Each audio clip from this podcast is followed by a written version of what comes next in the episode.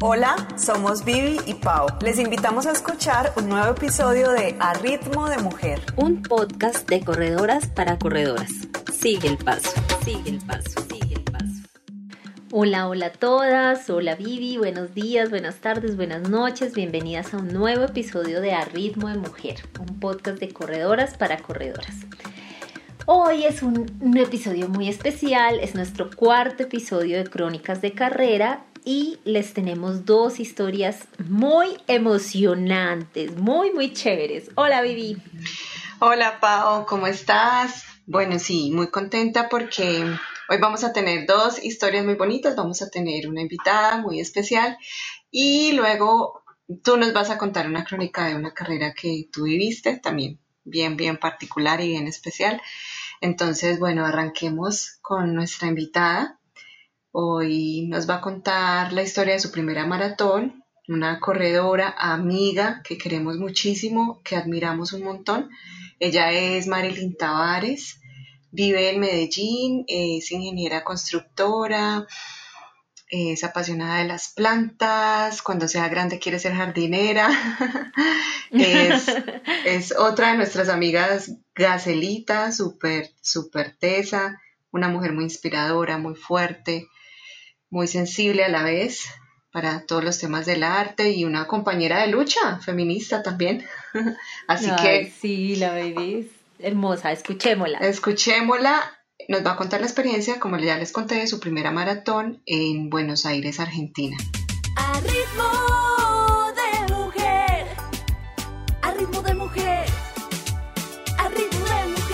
Luego de un año y medio entrenando con el equipo, en julio de este año los entrenadores y organizadores realizan un concurso secreto para elegir a un hombre y una mujer de cada equipo en las tres ciudades de Colombia, Medellín, Bogotá y Cali, para llevarlo a correr la maratón de Buenos Aires en Argentina. Seis ultrarunners que correrían por primera vez una maratón. Evaluaron varios aspectos para elegirlos y los dieron a conocer antes de la media maratón de Bogotá 2015 en la cual participamos. Con cuatro medias maratones corridas y varias carreras de 10 kilómetros, lo último que pensaba era correr 42 kilómetros. Pero el universo conspira para que cada detalle de tu vida se presente en el momento correcto. Este era el momento de hacerlo. Me eligieron como la Ultrarunner Medellín junto con una hermosa persona, Byron Arango. Comienza entonces un fuerte entrenamiento, donde descansábamos una vez por semana, guiados directamente por nuestro entrenador desde Bogotá y apoyados todo el tiempo por nuestras entrenadoras en Medellín. Dos semanas después se presenta un dolor extraño y luego de revisiones el deportólogo concluye que es una pubalgia. Empieza una tensión mental, pues mi entrenamiento cambia completamente y le doy la bienvenida a mi amiga la elíptica. Mientras mi compañero y mi novio, quien decidió también llevar a cabo la aventura de 42K, entrenaban afuera, yo debía pasar horas frente a un espejo o a una pantalla de TV sobre una elíptica por dos, tres o cuatro horas seguidas. ¡Ay, qué impotencia! No terminé la fisioterapia, pues luego de tomarme una resonancia resultó que parecía una fisura, aún peor. Seguía entonces en elíptica, alternando con banda, pero encerrada. Todo bajo la guía del entrenador, quien confiaba en que podía correr la maratón y que la elíptica me serviría muchísimo. Solo le temía a lo que pudiera generar el impacto en mis piernas ese día. O que se presentara algún dolor diferente, pero aún así su plan siguió fuertemente y sin descanso. Quise entonces consultar a un centro de rehabilitación de la ciudad para que me ayudaran a fortalecer antes de la carrera. Diez días para hacer que el dolor desapareciera o fuera mínimo en el evento. Cuando el médico Luis Javier Fernández, un excelente neuromecánico, escuchó mi situación y revisó mi lesión, pronunció estas palabras. Pero si tú no tienes ninguna fisura, tu problema es otro y tiene solución. Pero puedes correr tu maratón tranquila. No sabía si llorar de alegría o de impotencia, pero luego pensé que así debía suceder. Desde este mismo día empecé fisioterapia y al día siguiente comencé a correr en calle. El dolor era mínimo y volví a tener esperanza de alcanzar un tiempo de carrera y no solo pensar en terminarla. El 8 de octubre llegamos a Buenos Aires. Después de llevar cuatro días con una gripa, pues como cualquier corredor la ansiedad me mata antes de un evento importante, el viernes 9 de octubre tuvimos la charla técnica con nuestro entrenador y después de varias preguntas pude entender que él confiaba en mí y en el trabajo que había realizado conmigo.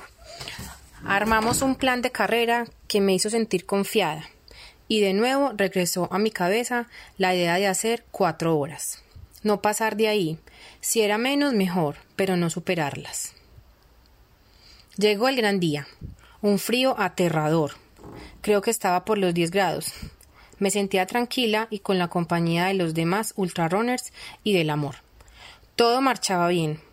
Dan la largada a las 7 y 30 am. Los dedos de los pies encogidos por el frío. Luego el primer kilómetro me alcanza Jaime, un compañero corredor de Bogotá con el que había tenido contacto virtual durante nuestros entrenamientos, pues también tuvo una lesión. Él fue mi compañero durante 35 kilómetros, el mejor de todos los compañeros que uno puede tener en una carrera, preguntándome cómo me sentía, recordándome todo el trabajo realizado en estos dos meses, felicitándome por estar en este lugar, en este momento. Fue hermoso. Cada kilómetro era una suma de distancia que mis piernas no sentían, la respiración perfecta. Yo controlaba el ritmo por kilómetro, Jaime controlaba el tiempo en que debíamos consumir los geles. Cuando llegamos a la mitad, 21 kilómetros, grité de felicidad por haber bajado dos minutos mi tiempo según la última carrera. Y continuábamos corriendo con toda la energía, al paso sugerido por nuestro entrenador para alcanzar las cuatro horas o por debajo de este tiempo. Ganamos muchos segundos hasta el kilómetro 34, donde empecé a sentir un, leve dolor en la rodilla que me hizo bajar el ritmo. En el kilómetro 35 le dije a Jaime que apretara su paso, pues mi dolor estaba un poco más agudo y no quería que se quedara. Me dijo, te espero en la meta. Estuve por cuatro kilómetros en ese mismo ritmo, y como toda la carrera mirando el paisaje que nos ofrecía esta hermosa ciudad. En el kilómetro 40 volví a retomar mi paso, el dolor desapareció. Saqué la bandera que llevaba envuelta en el canguro y empezó mi fiesta. Dos kilómetros de felicidad. Encontré un colombiano a unos 800 metros de la meta. Lo abracé y cuando vio la bandera su rostro se iluminó. Le dije Llegamos Colombia y me dijo Listo, apretemos juntos. Llegamos a la meta felices. Sequé mis lágrimas con la bandera, lágrimas de felicidad y satisfacción por haberlo conseguido. Valió la pena el sacrificio, el llanto, la angustia, el trabajo mental, el sueño, el cansancio, todo, todo.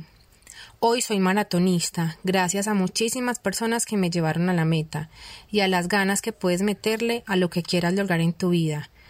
Ganas por vivir corriendo. Efectivamente miré mi reloj y había conseguido mi primera maratón en cuatro horas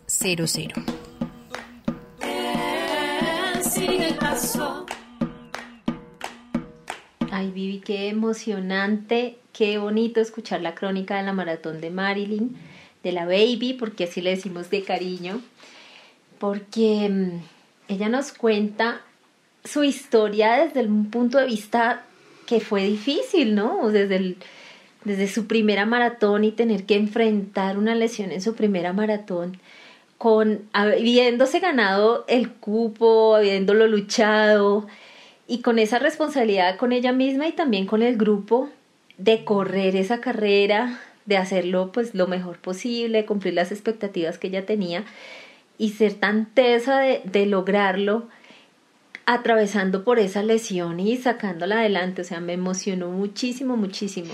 Es, es increíble cómo se nos mete una meta en la cabeza valga la redundancia, y se hace todo por lograrla. O sea, en general las corredoras no somos muy amantes a las máquinas, a, al entrenamiento indoor, pues es algo como que nos caracteriza. Y el tema de la elíptica es un tema que nos cuesta mucho en general, ¿no? No es que seamos muy amigas de la elíptica. Y entonces yo de solo imaginarme eso, o sea, horas entrenando en una elíptica, ¿sí? Mientras sus compañeros estaban afuera haciendo los fondos, los, todo eso y ella dele ahí. es tenaz, o sea, es, es demasiado perseverancia, ¿sí? Es un tesón que nos muestra la baby increíble y, y súper emotiva también la forma como narra la experiencia ya en la carrera, esa llegada a la meta, es, es muy bonita. Esa, muy, muy, sí, muy bonita. esa emoción con su bandera, eh, limpiándose las lágrimas de la emoción y, y, y como lo compartió durante la carrera con otras personas. Sí, muy emocionante, se me aguó el ojo cuando ella, ella iba narrando esa historia, me gustó mucho. Sí, y, y bueno, ya después también lo que pasó con la baby es que eh, se dio cuenta que lo que hemos dicho en muchos episodios, que le faltaba fortalecimiento, ¿no? Ella ya luego como que arrancó, la conocimos en un reto que tuvimos de planks, luego con el tema del yoga, así la conocimos. Son también como primiparadas que todas hemos vivido, que Todas. quisiéramos que quienes van a empezar a correr o están empezando no las vivan y que para eso es este podcast y este espacio. no, no, no lo hagan, pero, pero sí, bueno, a- así arrancamos por la razón que sea y, y bueno, pues ya, ya es una lección aprendida también, ¿no? Otra de las cosas que también me gusta mucho de la baby es que ella ha tenido la oportunidad de vivir el running desde dos puntos bien diferentes, pero muy emocionantes, como corredora y también como pacer. Ella ha sido pacer de varias carreras y en uno de esos posts en Instagram recuerdo que ella nos contaba cómo era de, de bonito y de gratificante y de emocionante poder llevar a la meta a un grupo de personas que, que se han propuesto hacer un tiempo, que tienen ese objetivo y saber que su responsabilidad es llevarlos hasta la meta y acompañarlos en ese proceso y verlos cumplir ese objetivo me parece muy bacano.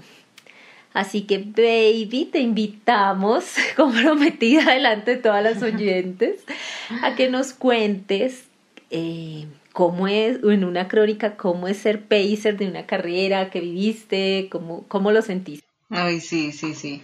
Queda planillada. Sí. Queda comprometida.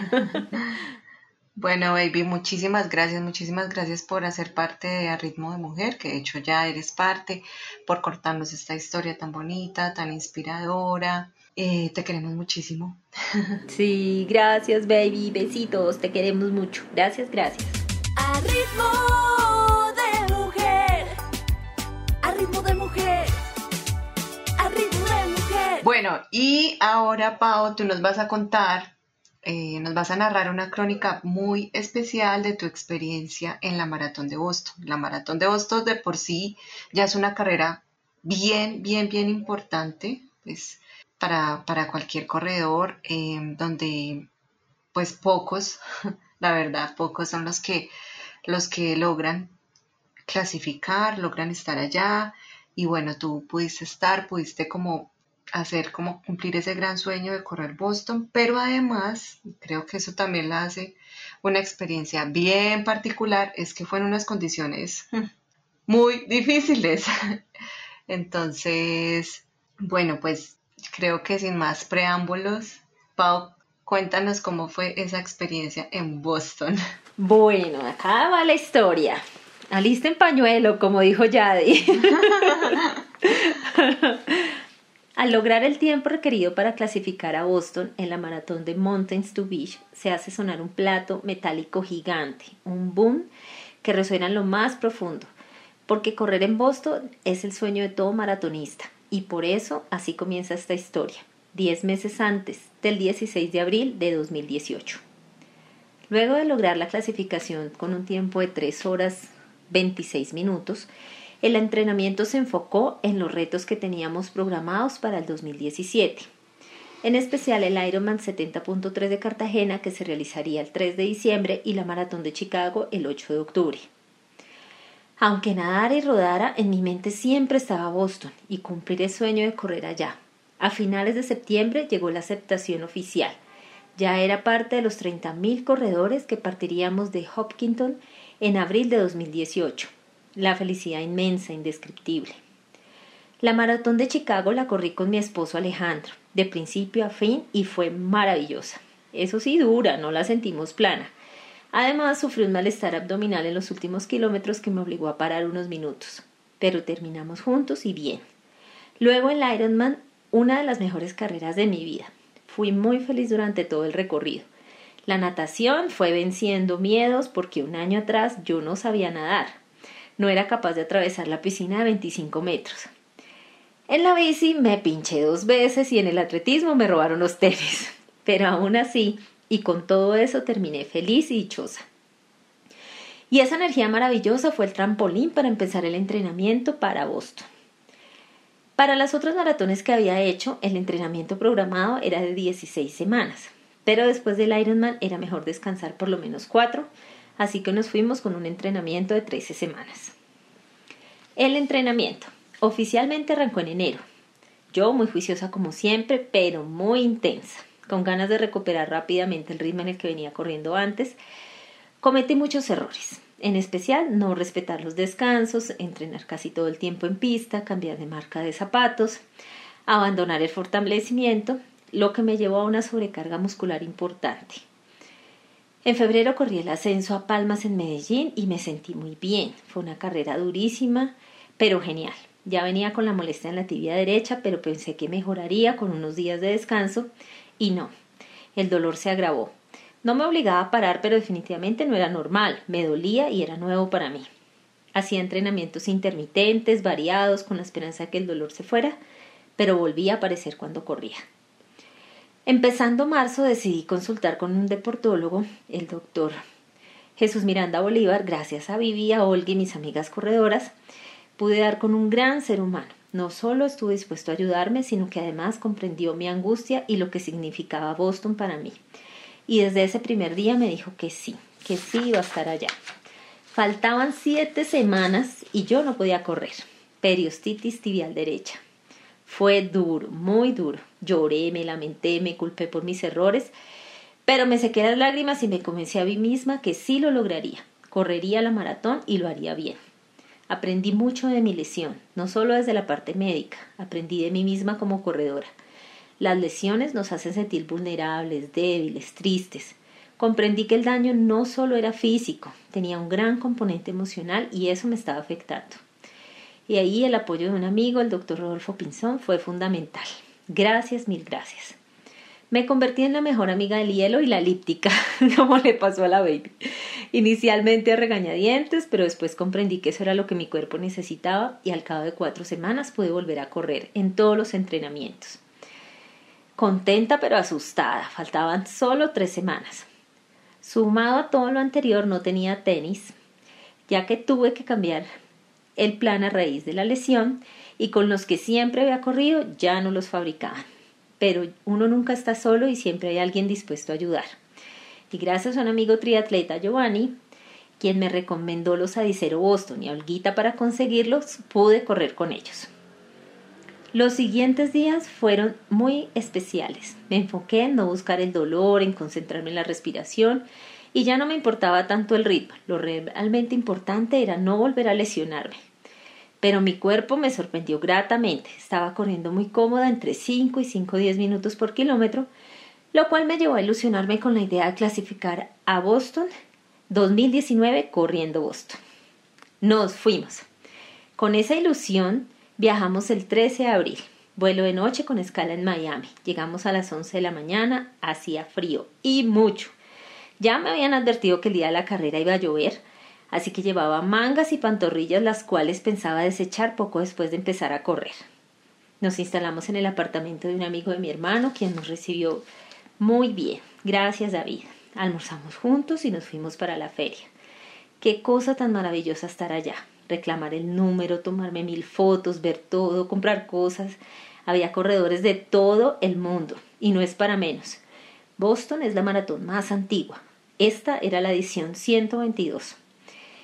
Es la primera maratón en la que corrió oficialmente una mujer.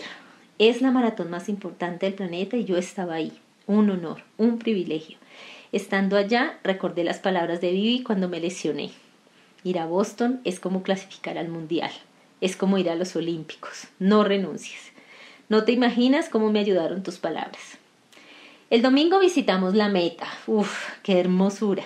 La energía de todos los corredores, sus familias y amigos, porque no se llega solo a Boston.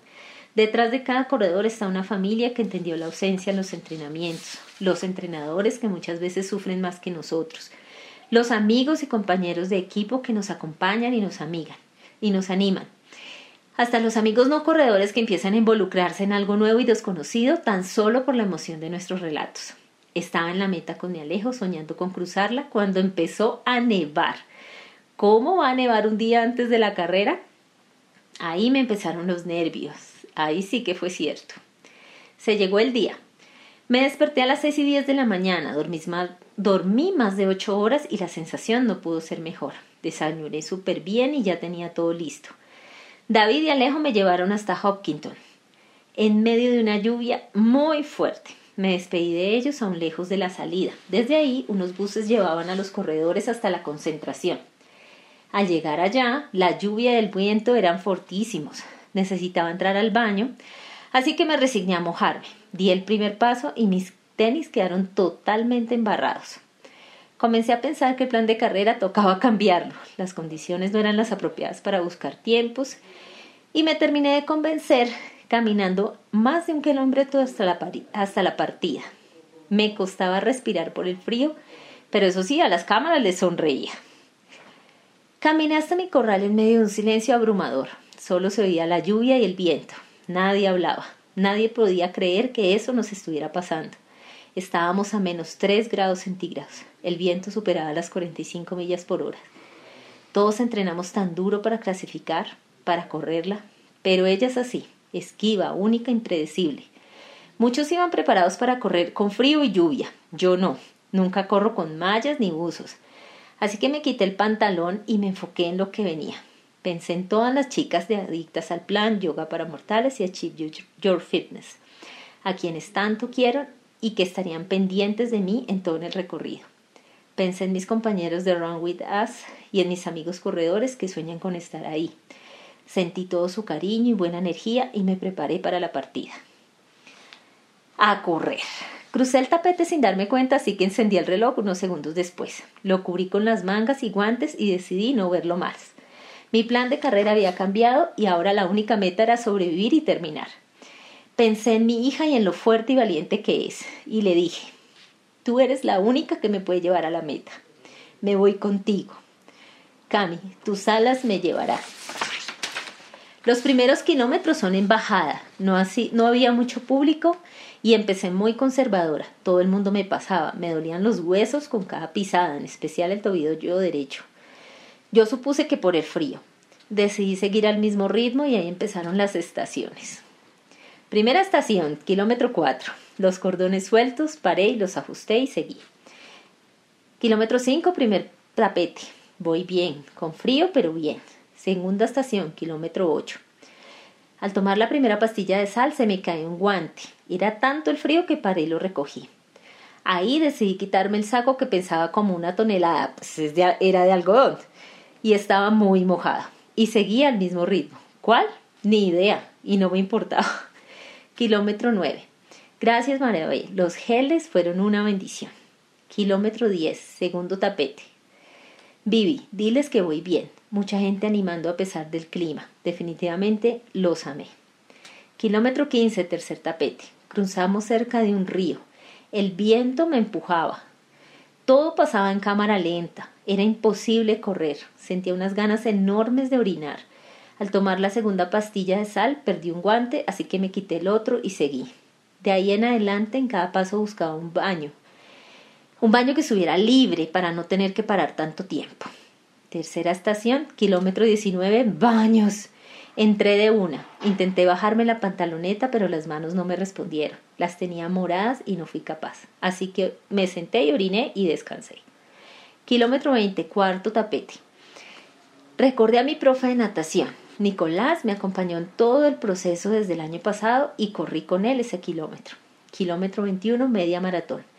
Ahora sí empieza lo bueno. Amo la media maratón en las maratones. Es el kilómetro definitivo para mí. Ahí estaba Maribel, mi Mari que me acompañaba desde el otro lado del océano y correría conmigo hasta encontrarme con Bel en el kilómetro 22. Gracias, mil gracias. La sentí a mi lado todo el tiempo. Kilómetro 25, quinto tapete, y me encuentro mental con Indy. Le conté que hacía frío, que tenía miedo. Sentí su apoyo y su cariño y pude continuar. Ya muchos corredores estaban abandonando la carrera. Cada vez que veía a alguien caminando hacía un chequeo de pies a cabeza, y me preguntaba si había alguna razón para dejar de correr. Y afortunadamente no, así que seguí corriendo. Cuarta estación, kilómetro 27. Necesitaba sacar los geles del bolsillo de atrás de la pantaloneta, pero no podía. Las manos no me respondían del frío. Así que paré y le pedí ayuda a un voluntario. Kilómetro 30, sexto tapete. Ahí estaba María E. Me dijo, ánimo, Pau, faltan 12 kilómetros y tú puedes. De ahí en adelante decidí correr cada kilómetro restante por cada año de la vida de mi hija. Sentirla tan cerca fue lo mejor. Kilómetro 32 y Aso me esperaba. En Medellín sufrió unos calambres terribles que la obligaron a parar y aún así siguió y terminó. Y con ese coraje seguí adelante. Kilómetro 34. Olguita me, me acompañaría a cruzar el rompecorazones. Gracias, Olguita. Tu fuerza fue poderosa ni sentí las montañas. La gente animaba con más y más fuerza, empapados como los corredores y gritaban con todo. Kilómetro 35, séptimo tapete. Voy bien, definitivamente voy bien. Abro el último gel, me tomo la mitad y se me cae al piso. Decidí seguir corriendo. En el kilómetro 37 estaba mi encuentro mental con Vivi. Tan solo faltan cinco. Intenté recordar los kilómetros que corrimos juntas en Medellín y me llené de energía. En ese momento sentía que podía ir más rápido y aceleré. Pero entonces Boston me recordó que no es como yo quiera y vuelve a caer granizo. El viento es atroz. A esa altura muchos caminan con la esperanza solo de terminar, pero yo me resisto y sigo corriendo. Kilómetro 40, octavo tapete. Alexa y su sonrisa, su espontaneidad. Quedan dos kilómetros, vas a terminar, Pau. Es Boston, dale, dale. Kilómetro 41. Checho, mi primo, amigo y entrenador. Una meta más, una meta más que cruzamos juntos. Veo las tres líneas azules en el piso y solo quiero seguirlas. Volteamos a la izquierda y allá a lo lejos está. Corro con todas las fuerzas que me quedan. Voy llegando, levanto la mirada y el reloj marca 3 horas 53. No lo podía creer, todo el tiempo pensé que iba por encima de las cuatro horas. Al cruzar la meta, celebro, celebro con toda mi alma, celebro la vida, la oportunidad de correr, la oportunidad de cumplir mis sueños. Celebro mi familia, mi esposo, cómplice amoroso de todas mis locuras, mi hija, mis sobrinas, mis hermanos, mis tías, mis tías. Celebro la amistad, celebro estar ahí y ser finalista de una de las maratones más duras que se han vivido en los 122 años de historia de la Maratón de Boston y celebro haberla hecho en 3 horas 48 minutos 51 segundos cuando dudé hasta poderla terminar. cuando bajó la euforia y volví a sentir el frío con todo su poder, seguía lloviendo, todo el cuerpo me temblaba. Seguí caminando en busca del poncho térmico que entregan al final de la carrera. Primero agua, luego Gatorade, después comida y nada, ni medalla ni poncho. Buscaba entre los espectadores a mi esposo. Quiero verlo, necesito verlo. Me cuesta mucho caminar. Me cuesta mucho respirar. Por fin me entregan la medalla. Me preguntan que si estoy bien, que si necesito ayuda. Le digo que no, que solo necesito un abrazo y lloro abrazada a la voluntaria. Sigo caminando y por fin el poncho. El señor que me lo entrega me ve tan mal que literalmente me viste, me pone el poncho y nuevamente me pregunta que si estoy bien, que si necesito asistencia médica. Seguí caminando hasta que vi a Alejo, le escurrí al agua. Llevaba un montón de tiempo esperándome. Cuando me vio, vi su cara de preocupación. Me dijo, estás morada, ¿te sientes bien? Se le aguaron los ojos y yo obviamente lloré. Generalmente lloro. No, mentira, siempre lloro. Se vale llorar. En cada maratón he dejado la vida, porque a eso voy, a luchar, a esforzarme, a lograr un objetivo. Y eso me conmueve hasta el alma y lloro.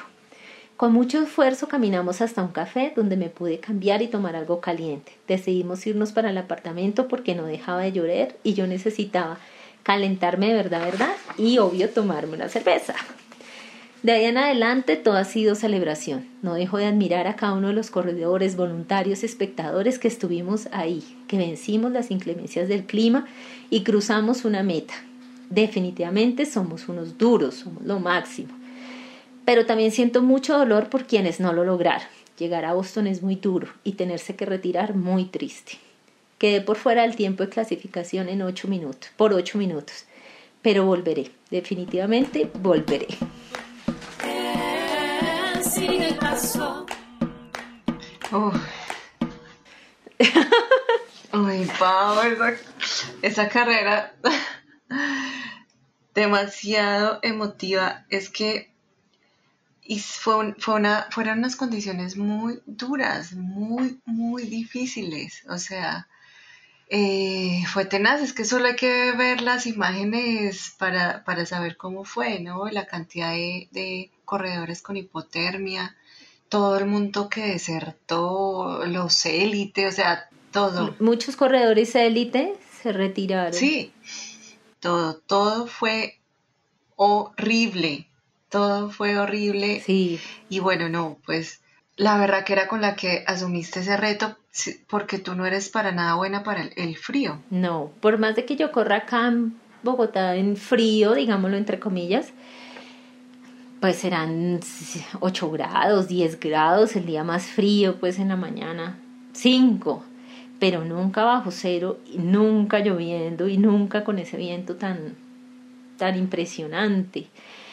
Entonces, sí, fue como, como, así tenía que ser, o sea, hoy en día cuando lo miro hace ya tres años, pues siento que ha sido una de las experiencias que más valoro como corredora, no por el hecho de haber podido llegar hasta allá y de haberme clasificado, sino porque de verdad haber vivido todo ese, ese, ese recorrido tan difícil y como esa, esa, esa solidaridad que hubo entre todos ese día, ¿sí? Como esa de sentirnos al principio tan desanimados porque era increíble que no pudiéramos hacer la carrera con la que habíamos soñado en las condiciones que esperábamos, eh, sino durante toda la carrera ver gente apoyándose unos en- a otros, y tratando como de, de vamos a hacerlo juntos en equipo porque no, no hay más, esto aquí no es del que corra más rápido ni el que haga el mejor tiempo, sino el cómo nos ayudamos. Y muchos corredores iban en grupo se armaban grupos para tratar de esquivar un poquito el frío y se iban relevando se iban relevando las esquinas como para tratar de Como- contener el viento y el frío. Un pelotón en ciclismo, pues. Sí, sí, como un pelotón en ciclismo, sí. No, eso fue tenaz. Yo, yo, te, ad- yo te admiro un montón. Tú eres la amiga de chicanear, como decimos acá. o bueno, digamos, demostrar. La amiga que siempre decimos, o sea, perdón, pero mi amiga fue a Boston. y, y acá nos parece válida todas las formas en que se corren. Eh, y también me parece muy válida la forma en que corren muchas corredoras, que es poniéndose retos pues y dándola toda es también es válido o sea es válido y es muy teso. Entonces como como yo sí conocía cuál era ese objetivo tuyo eh, de tiempo pues sí sabía los ritmos. Entonces desde el inicio sí me preocupé porque tú ya no arran de entrada no arrancaste con el ritmo que, que se requería. Entonces yo dije hey qué pasó y como Boston es un lunes, el domingo anterior yo había corrido la media maratón de Barranquilla, estaba en el aeropuerto, entonces no podía estar viendo la transmisión, no sabía qué pasaba. Ya después otras amigas empezaron a decir, mira, tal, porque pues uno sigue a muchos amigos y corredores, iba la gente caminando, iba súper mal, entonces, hey, ¿qué pasa? Claro, ya después nos dimos cuenta qué pasa. Y yo recordaba esa imagen, la última carrera que tú habías corrido era la subida Palmas, es una subida acá en Medellín, que son como 12 kilómetros subiendo. Eh, De hecho, es una subida más de ciclistas que de corredores, pero hay una carrera loca. A, a ti te fue súper bien, saliste como una loca sin calzones por esa loma para arriba. Y luego te tocó esperar a mi mamá, esperarnos a mi mamá y a mí. Y allá arriba estaba haciendo frío, pero frío de acá, ¿sí? Frío de, de Medellín. Pero bueno, frío al fin y al cabo, ¿sí? Eso arriba Sí, es, eso es altico y estaba haciendo mucho frío. Y yo me acuerdo que cuando nosotras llegamos, tú estabas morada, temblando Y con todos. y con una tos y con Me da tos. frío, sí, como un asma y de... Y eso que te habías llevado un saquito, entonces luego yo como que veía esa imagen de, oh por Dios, si eso es con frío de acá, no me la imagino, o sea, literal, era una paleta corriendo, o sea, muy teso. Sí, muy difícil. Realmente em, uno tenía que llenarse de motivos para seguir. Creo que esa carrera fue eso. Y mm, afortunadamente como que las tenía ustedes pendientes a lo largo de los crinómetros de la carrera y eso me motivó muchísimo porque era como, como que cada una me iba acompañando mientras la otra me recibía así mentalmente y, y, llenarme de la ilusión de, de pensar en mi hija y todas las cosas que ella hace y lo fuerte que es y mi Cami pues fue fundamental, fue fundamental para mí. A ritmo de mujer, a ritmo de mujer, a ritmo de mujer. Es, es importante también decir que ustedes siempre corren, Alejo y tú, siempre corren con las alas literal. O sea, marcan la camiseta con las alas de Cami, Cami en el, el nombre en el centro, y la aureolita de aureola, ¿sí se dice así? Sí, la aureola del angelito, porque pues Cami es el único ángel que yo conozco, de verdad. Creo que el único que conoceré en vivo y en directo. Entonces, es que es una motivación para ustedes muy mm. bonita, ¿no? Parte de nuestra filosofía de vida de ser unos padres muy sanos y de mantenernos sanos muchos años, todos los años que Cami lo necesite, es eso, ¿no? O sea, mm, es, es estar muy sanos para ella, para que ella siempre pueda contar con sus papás. Y entonces el correr se volvió, se volvió como parte de nuestra vida, de como corredores se volvió eso, la inspiración de tener a nuestra hija. Por ejemplo, para Alejo, su mantra es cada paso por ti. Y él siempre dice que da cada paso por los que su hija no puede dar. Y mi mantra es puedo volar, llevo tus alas en mi espalda. Entonces ha sido como esa, esa felicidad y esa emoción y esa energía tan maravillosa que nos transmite Cami que siempre nos acompaña. Es muy bonito. Me encanta, Pau. Sí, es, es muy emotivo, o sea, me conmueve mucho, o sea, ni siquiera mm, es tristeza porque yo desde hace muchos años, muchos, muchos años, tengo cero tristeza relacionada con mi hija, pero es, es que me conmueve de una forma que, que es muy especial. Así es. Ay, pa. Bueno, chicas, ya les contamos dos historias muy bonitas esta noche. La historia de la Baby en su primera maratón y esta maratón de Boston que fue mi cuarta maratón. Sí, mi cuarta maratón, que fue una experiencia maravillosa que vale la pena y a pesar de las circunstancias y lo que pasó, pues la volvería a correr. Bueno, gracias por compartirnos esta, esta historia tan bonita y bueno, hablo en nombre de, de, las amigas que te conocemos, que te queremos mucho, te admiramos muchísimo, sos una mujer muy, muy, muy fuerte, muy linda, pues, o sea, es como que a veces yo digo, ¿cómo hace para ser tan fuerte, pero ser a la vez tan tan tierna, así como tan buena. Y bueno, se, se, puede combinar esas dos cosas perfectamente, pero sí te admiramos muchísimo, te admiramos un montón. Gracias, gracias por compartirnos esta forma también en que lo, lo vives, porque, porque fue bien particular. Sí, sí, sí. Pero bueno, así son las carreras, uno nunca sabe con lo que se va a encontrar y chicas, consejos. Uno, nunca abandonen el fortalecimiento. y dos, prepárense para correr en cualquier clima, porque fíjate que lo que nos contaba Yadi la vez pasada, que ella iba preparada para un, un frío tenaz y le tocó desvestirse. Es más fácil eso a no ir con la ropa preparada para correr en frío porque no hay manera de abrigarte, o sea, ahí ya no hay manera. Tú no ibas preparada para nada, cero para, la, para correr en esas condiciones. La ropa que yo llevaba para dejar, desechar, dejar al lado, que es la que recogen para instituciones de caridad, era en algodón. Entonces, mojada pesaba un montón, o sea, no, realmente, bueno, todas las experiencias. Bueno, Gracias, baby. Gracias, Pau. Y nos vemos en un nuevo episodio. Y gracias a todas nuestras oyentes por escucharnos. Ya saben, compartan sus historias que uno no sabe a quién puede motivar. Así es. Chao, chao. Chao. Chao, Chao. A Ritmo de Mujer es un podcast escrito y realizado por Paola Martínez y Viviana Vélez. La música y la producción general son hechas por Angie y Michelle Loaiza de Symphony Producciones y la ilustración es autoría de Giannia Piacini. Si te gusta este podcast, la mejor manera de apoyarnos es recomendar los episodios con tus amigas y tu comunidad de corredores. Puedes encontrarnos en Spotify, Apple Podcasts, Google Podcasts, Deezer o donde quiera que escuches tus podcasts.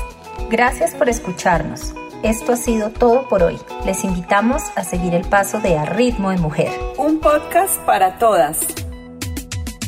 A Ritmo.